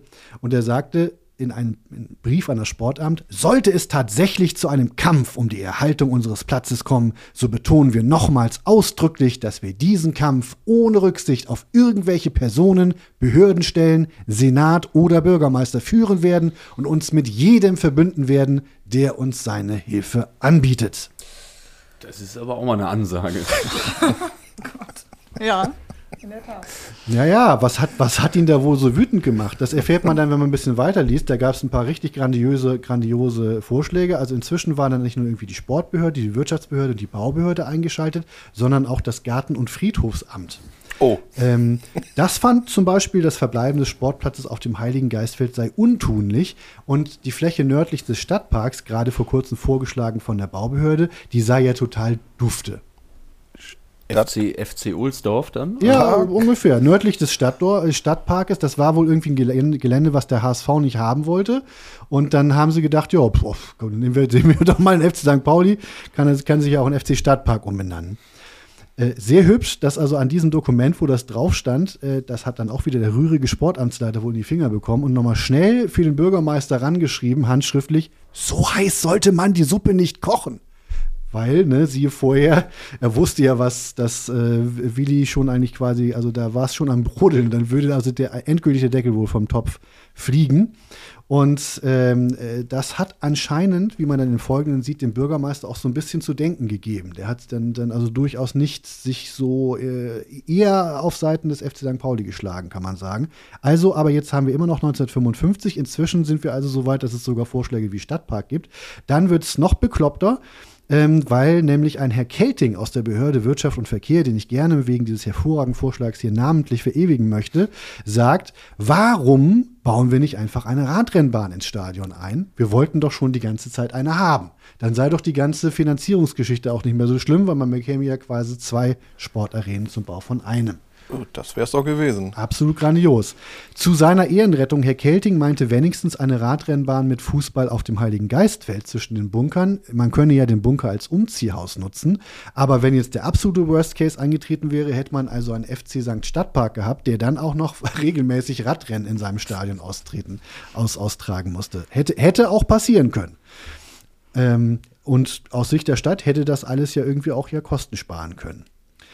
Nun ja, ähm, aber Herr Stöck zum Beispiel, die ist auch nicht locker, der wollte ja gar keine Verlegung äh, und, und äh, hat dann Argumenteliste und sonst was irgendwie angefordert, während auf anderer Ebene darf man sich wohl vorstellen, irgendwie Wilhelm Koch dann durch die Gegend feuerte und er, sagte immer wieder so, lasst es uns doch bitte alles beim Alten lassen. Dann wurden nämlich auch nochmal Umzugskosten berechnet, wie teuer das alles wird und habt ihr euch das alles gut überlegt und man müsste mit dem FC St. Pauli auch kooperieren. Dann wurde von den anderen Behörden wieder dagegen geschossen, der FC St. Pauli würde ja wohl nicht kooperieren. Das sei ja wohl alles ausgesprochen rüde oder gar, schönes Wort, eine Rüdigkeit, wie also der FC St. Pauli hier pole polemisiere.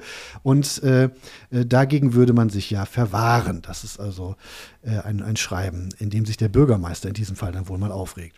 Tja, nun, mal, nun drehte man ein bisschen die Daumenschrauben an, weil nämlich dann das Ge Gebäude, äh, unter dem sich der, äh, der Seuchenkeller äh, befand, abgerissen werden sollte. Da wurde es also jetzt mal wirklich ein bisschen dringender. Ähm, Koch, anderer Schachzug, äh, setzte dann also den Bürgermeister darüber in Kenntnis, dass der FC dann eben transportable Häuser planen würde. Finde ich auch recht modern, so Tiny House-mäßig. Ja, aber dann wäre wahrscheinlich das, das, später so berühmte Containerdorf schon sehr viel früher entstanden, ja, scheinbar. Ja. Also Wilhelm Koch in dem Fall wirklich ganz vorne mit dabei. Dann schaltete sich auch noch die St. Pauli-Brauerei an. Sie könnte sich gut vorstellen, da einzusteigen und ein gut bürgerliches Restaurant äh, zu realisieren, indem man sich ja, dann quasi auch umziehen könnte.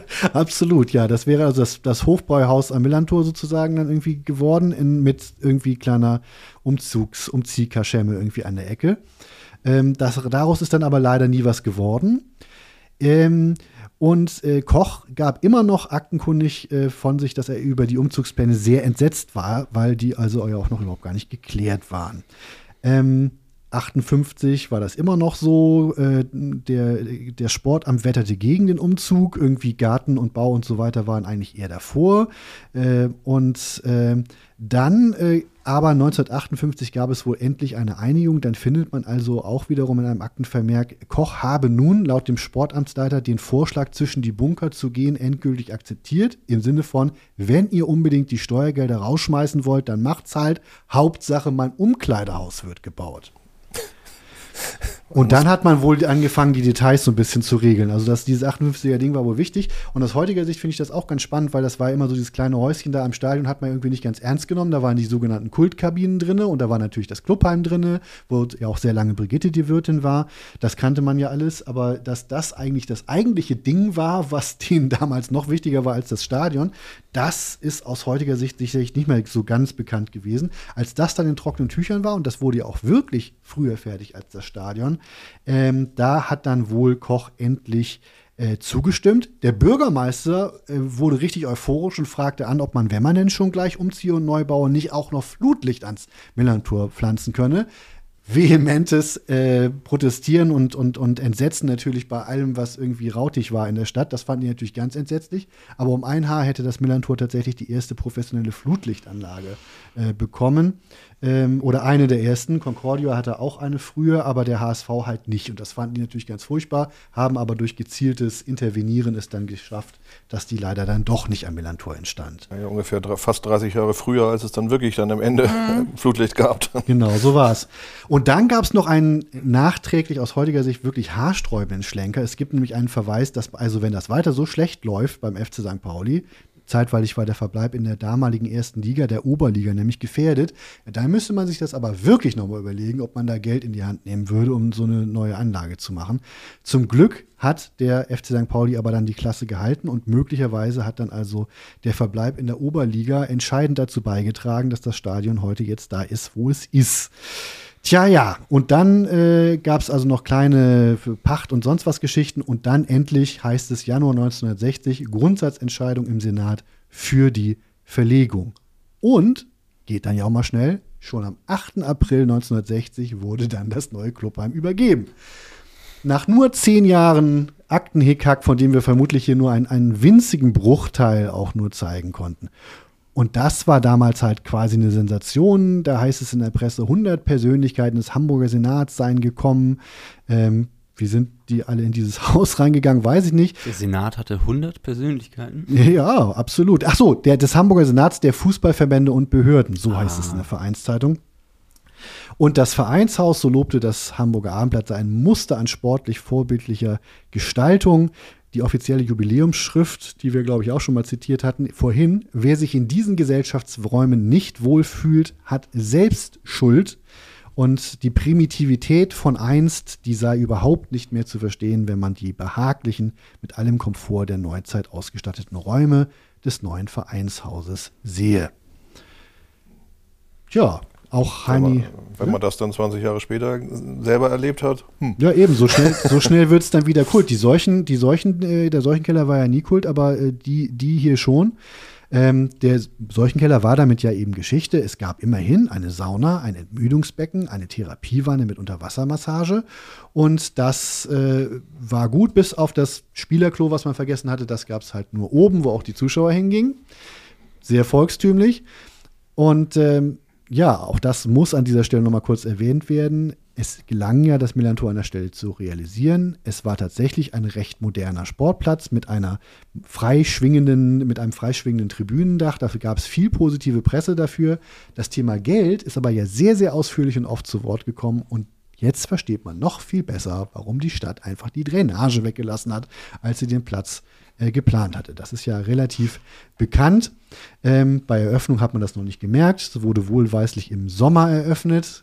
ein Freundschaftsspiel gegen, gegen Sofia, was man dann 4 zu 7 verlor, aber da waren alle noch ganz gut drauf. Der Rasen war ein bisschen rutschig, also die Soden waren nicht richtig angewachsen, erzählten die Spieler schon. Und äh, hinterher stellte man aber immer mehr Sachen fest, so Baumängel und so. Ne? Also es zog durch die Rückwand, die Toiletten waren häufig überschwemmt, Bänke aus zu frischem Holz gefährlich und verzogen. Und das wird Heinz Deininger so richtig auf die Palme gebracht haben. Die Stufen waren nicht etwa schön hoch, sondern die Stufen der Stehtraversen, so damals die Morgenpost, gerieten äußerst unterschiedlich. Einige sind ausgesprochene Kinderstufen. Ja, da war es dann ja fast egal, dass man da dann im Winter keinen Fußball mehr spielen konnte, weil der Platz dauernd unter Wasser stand.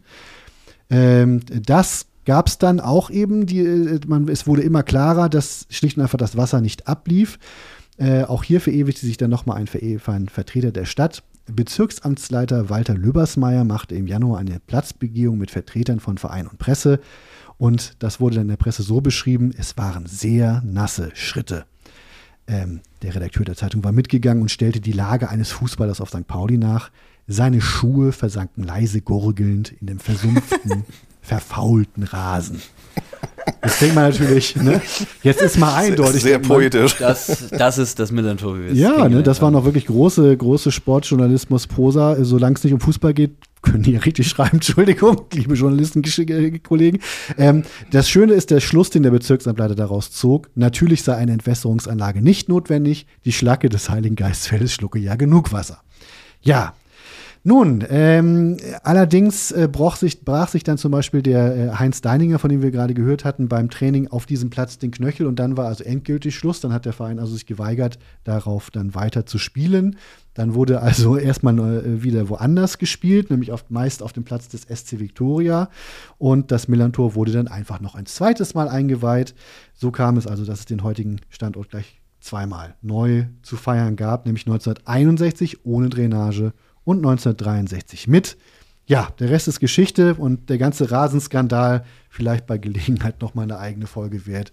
Das kann man hier nicht ganz auserzählen. Ja, ich glaube auch, äh, Heini Deininger musste seine Karriere auch beenden.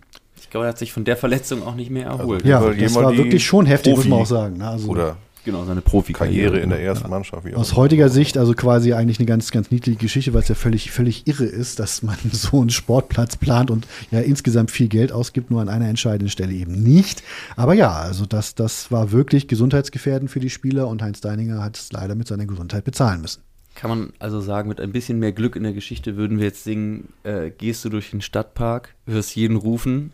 Ganz genau. Ja, und suchst die Stufen oder so. Ja, Und genau. auch die Schilder und die, Ja, Kombi-Eintrittskarten für äh, Planetariums- und Fußballevents.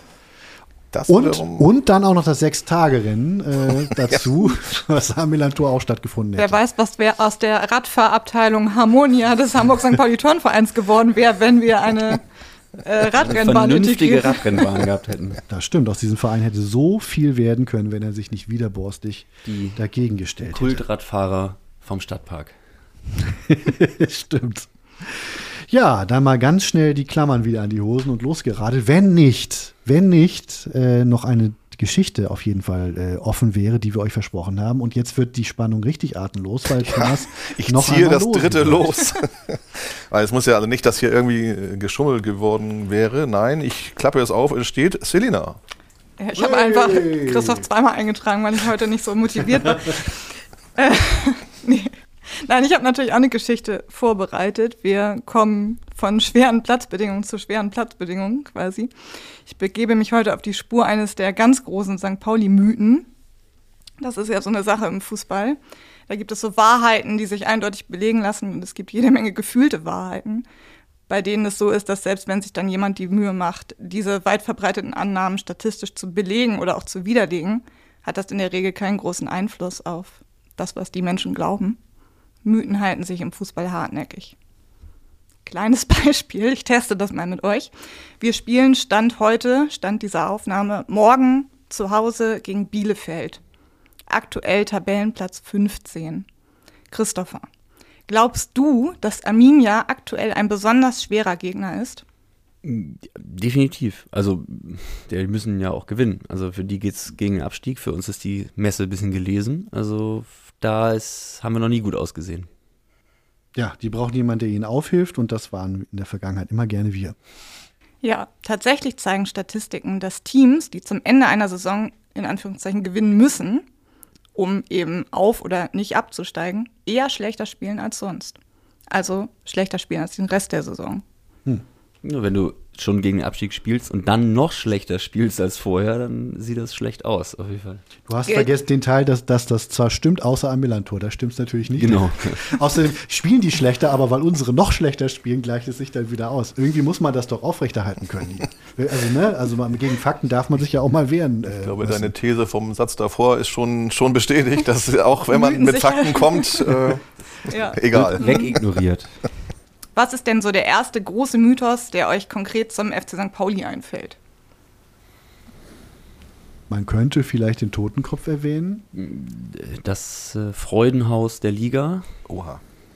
Das ist, ist, das, mehr, ein, ist das ein Mythos oder so ein eher Floskel? Floskel, ja. Äh, Klischee. Klischee ist das, glaube ich, das richtigere Wort Klischee. in dem Moment. Ja. ja, was ist ein.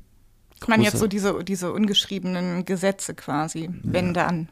Das mag auch ein wenig was mit dem Jahrmarkt vor der Haustür zu tun haben, bei dem der FC St. Pauli bekanntlich so gut wie unschlagbar ist. Darauf wollte ich hinaus. Christoph hat es natürlich geahnt. ja, es gibt diesen Mythos, dass der FC St. Pauli zu Hause erfolgreicher spielt und häufiger gewinnt, wenn Dom ist. Und ich würde sagen, das ist tatsächlich einer der ältesten FC St. Pauli-Mythen. Vermutlich deswegen, weil Dom und Fußball schon so lange auf dem Heiligen Geistfeld koexistieren. Ich nehme euch heute richtig ran.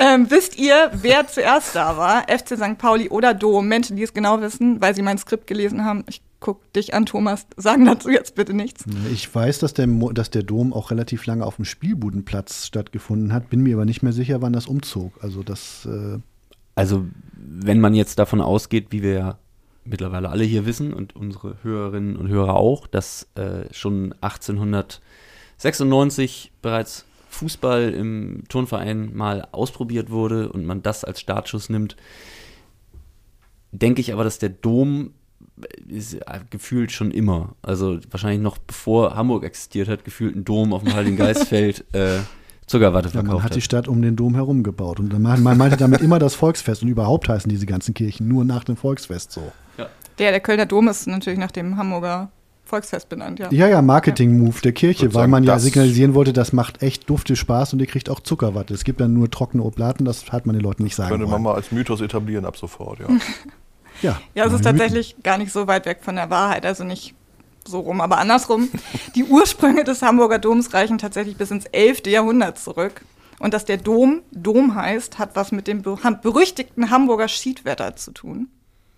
Okay weil sich nämlich damals Händler, Handwerker, Gaukler und auch Quacksalber ähm, haben sich vor dem, vor dem Wind und dem Regen, für den Hamburg ja so berühmt ist, regelmäßig versteckt, und zwar im Hamburger Mariendom am Speersort. Wenn ihr jetzt denkt, den habe ich ja noch nie gesehen, dann liegt das daran, dass der abgerissen wurde 1804. Aber bis 1804 gab es quasi diesen Indoor-Markt bei schlechtem Wetter mhm. im ähm, Mariendom am Speersort. Ist das nicht eigentlich auch ein Mythos, dass Hamburg irgendwie schlechtes Wetter hat? Äh, so Nee, das stimmt. Okay, gut. ja, das kann ich definitiv bestätigen. Nee, okay, dann Dazu brauche ich keine Statistik. nee, ich bin ja vor noch nicht allzu langer Zeit aus dem Rheinland zurückgezogen nach Hamburg und ähm, das ist keine gefühlte Wahrheit, dass ich mit einer Sommerjacke in Köln eingestiegen bin und das spätestens in Münster bereut habe. Ja, auf jeden Fall ähm, sind dann die Händler und Handwerker und Gaukler und Quacksalber ähm, eine Weile ohne festen Standort über die Marktplätze der Stadt Hamburg gezogen. Also, wie Christoph ja auch schon gesagt hat, irgendwann war es mal am Spielbudenplatz auch. Ähm, genau, bis ihnen dann 1893 ein neuer Platz zugeteilt wurde von der Stadt Hamburg, und zwar das Heiligen Geistfeld. Also 1893. Hm, also, aber knapp. Knapp, weil Fußball wurde beim Vor Vorgängerverein des FC St. Pauli den wir jetzt ja schon häufiger genannt haben, äh, frühestens 1896 gespielt. Also war der Dom zuerst da, wenn auch nur knapp. Ah, knapper als gedacht. Ja. Und ursprünglich gab es übrigens nur einen Winterdom. Sommer- und Frühjahrsdom kamen erst nach dem Zweiten Weltkrieg dazu. Der Sommerdom, der damals Hummelfest hieß, kam äh, 1947 dazu und der Frühjahrsdom dann 1948. Oh, das können wir auch gerne wieder so zurückdrehen. Ich stelle mir jetzt auch gerade vor, also das war ja immer schon das Problem, dass während des ein, einen äh, Domfestes im Winter ja schon das Problem war, dass dann also äh, mit Mühe noch ein Platz auf dem Heiligen Geistfeld bespielbar war und nicht irgendwie die zehn, die es da oder so, die es da gab. Also das war dann immer ein großes Problem, dass dann einfach äh, Sport draußen kaum noch möglich war. Ja. Und wenn das dann dreimal im Jahr gewesen wäre, dann wäre es glaube ich noch dramatischer für das Vereinsleben gewesen, würde ich mal schätzen. Ja, also der Hamburger Dom ist noch heute das größte Volksfest Norddeutschlands und das längste Volksfest Deutschlands. Aber wie ist der Mythos entstanden, dass St. Pauli besonders erfolgreich spielt, wenn Dom ist? Muss ja irgendwo herkommen.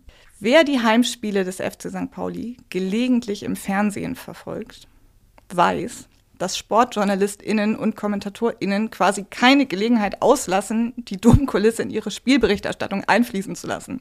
Das ist quasi FußballkommentatorInnen Bullshit-Bingo, wer Dom relativ weit oben mit vertreten, neben Kiezkicker, Kiezpiraten, Freibeuter der Liga, Freudenhaus und Kult. Wenn, wenn du einfach die Lichter da im Hintergrund siehst, wenn es dunkel ist, das kribbelt nochmal ganz anders. Ausverkauftes Haus, Dom, letztes Spiel des Jahres. Also viel schöner kann es gar nicht sein.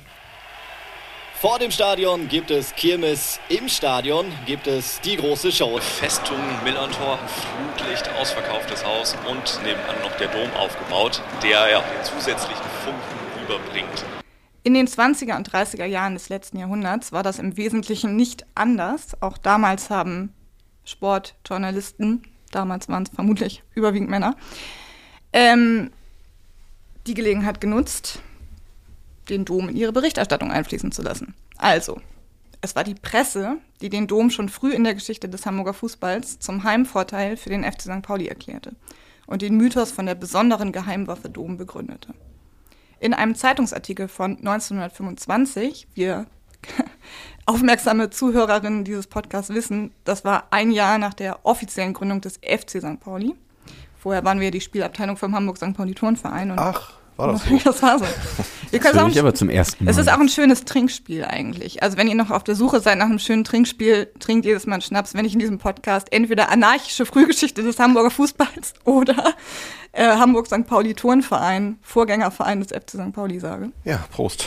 Prost. Prost. Naja, jedenfalls habe ich in äh, einem Buch, das von Christoph Nagel und Michael Pahl geschrieben wurde, zum 100-jährigen Vereinsjubiläum einen Zeitungsartikel gefunden zu diesem Thema von 1925.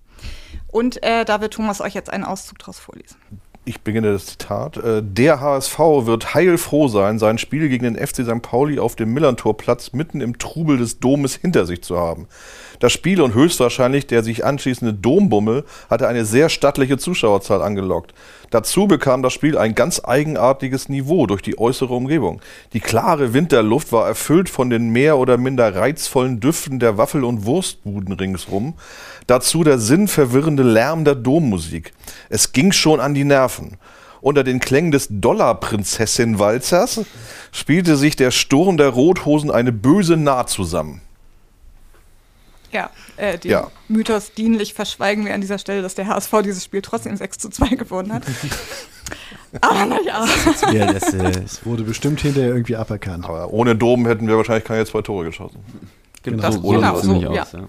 Damals gab es nämlich noch kein Stadion, wie wir auch schon in dieser Folge gelernt haben. Es ist toll, wie das auch immer alles Aber seit kurzem Rasen. seit kurzem Rasen. Super, wie das hier immer auch alles ineinander greift, ne? auch wenn wir es nicht so planen. Der war zwischenzeitlich dann aber auch nochmal wieder weg wegen so einer Landwirtschaftsgeschichte. Also für das Jahr, ich glaube, weiß ich ganz genau. Vielleicht war es ein schlechter Rasen. Also, es gab jedenfalls kein Stadion, keine Tribünen und somit keine wirkliche Abgrenzung zum Dom. Das Spielfeld war quasi mittendrin und die Partie konkurrierte mit anderen Jahrmarktattraktionen um die Aufmerksamkeit der ZuschauerInnen.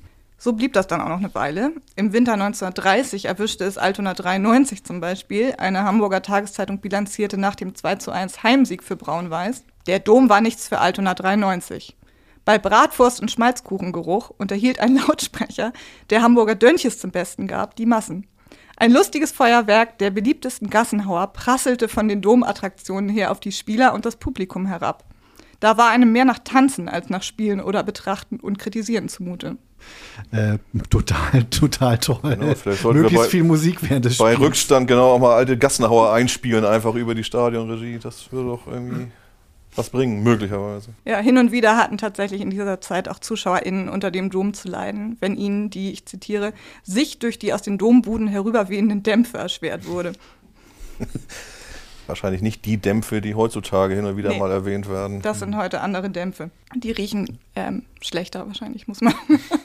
Kommt auf, die, auf das äh, Alter des Fetts an, das da in den Ja, das Bratwurstbuden stimmt, das oder stimmt, so ja. genutzt wird. Vielleicht auch nicht zwangsläufig richtig. Also von denen, du redest von Bratwurstdämpfen. Nein. ja, ja und nein. Also, Ja, äh, ich verstehe schon. Mhm, ja. Wir sind dann also bei dem Teil, wo du dann doch nachgewiesen hast, dass es was bringt. Hm, Ja, zumindest in den 20er und 30er Jahren des 20. Jahrhunderts. Das Problem haben wir jetzt ja heute nicht mehr so, denn äh, wir haben ja ein Stadion, wie Hm. ihr vielleicht schon mitbekommen habt. Und auch die Domgeräusche sind jetzt während Heimspielen eher so ein bisschen in den Hintergrund gerückt. Das äh, kriegen wir inzwischen selber ganz gut hin, da Stimmung zu machen. Aber es gab ja nicht nur die anarchische Frühzeit des Fußballs auf St. Pauli ohne Stadion, sondern es gab auch noch die kaum weniger anarchischen 80er Jahre des Clubs. Zu Beginn der 80er Jahre, lange bevor man an der Kollaustraße trainiert hat, hatten die Fußballer des FC St. Pauli keinen festen Platz für ihr regelmäßiges Training. Man kann es sich heute kaum mehr vorstellen. Und so kam es, dass man auf dem Grandplatz Feldstraße 3 auf dem Heiligen Geistfeld trainieren musste, umringt von Dombuden. Torwartlegende Volker Ippich erinnert sich. Oder dann eben halt Feldstraße 3. Da haben wir sogar mal trainiert, da war dann ringsrum Dom. Und dann auf dem Platz da. Jürgen Gronau hat sich einen Scherz gemacht, dann immer rüber zu schießen in die Buden rein und so. Das war ja auch immer ein Problem, also selbst auf den normalen Feldstraßenplätzen. Wenn dann wer oben rüber ging, die Bälle flogen dann ja oben rüber und dann direkt in die Buden. Alter. Was für ein Stress denn da manchmal kam, ey. Kriegst es den Ball nicht wieder. Na klar, logisch.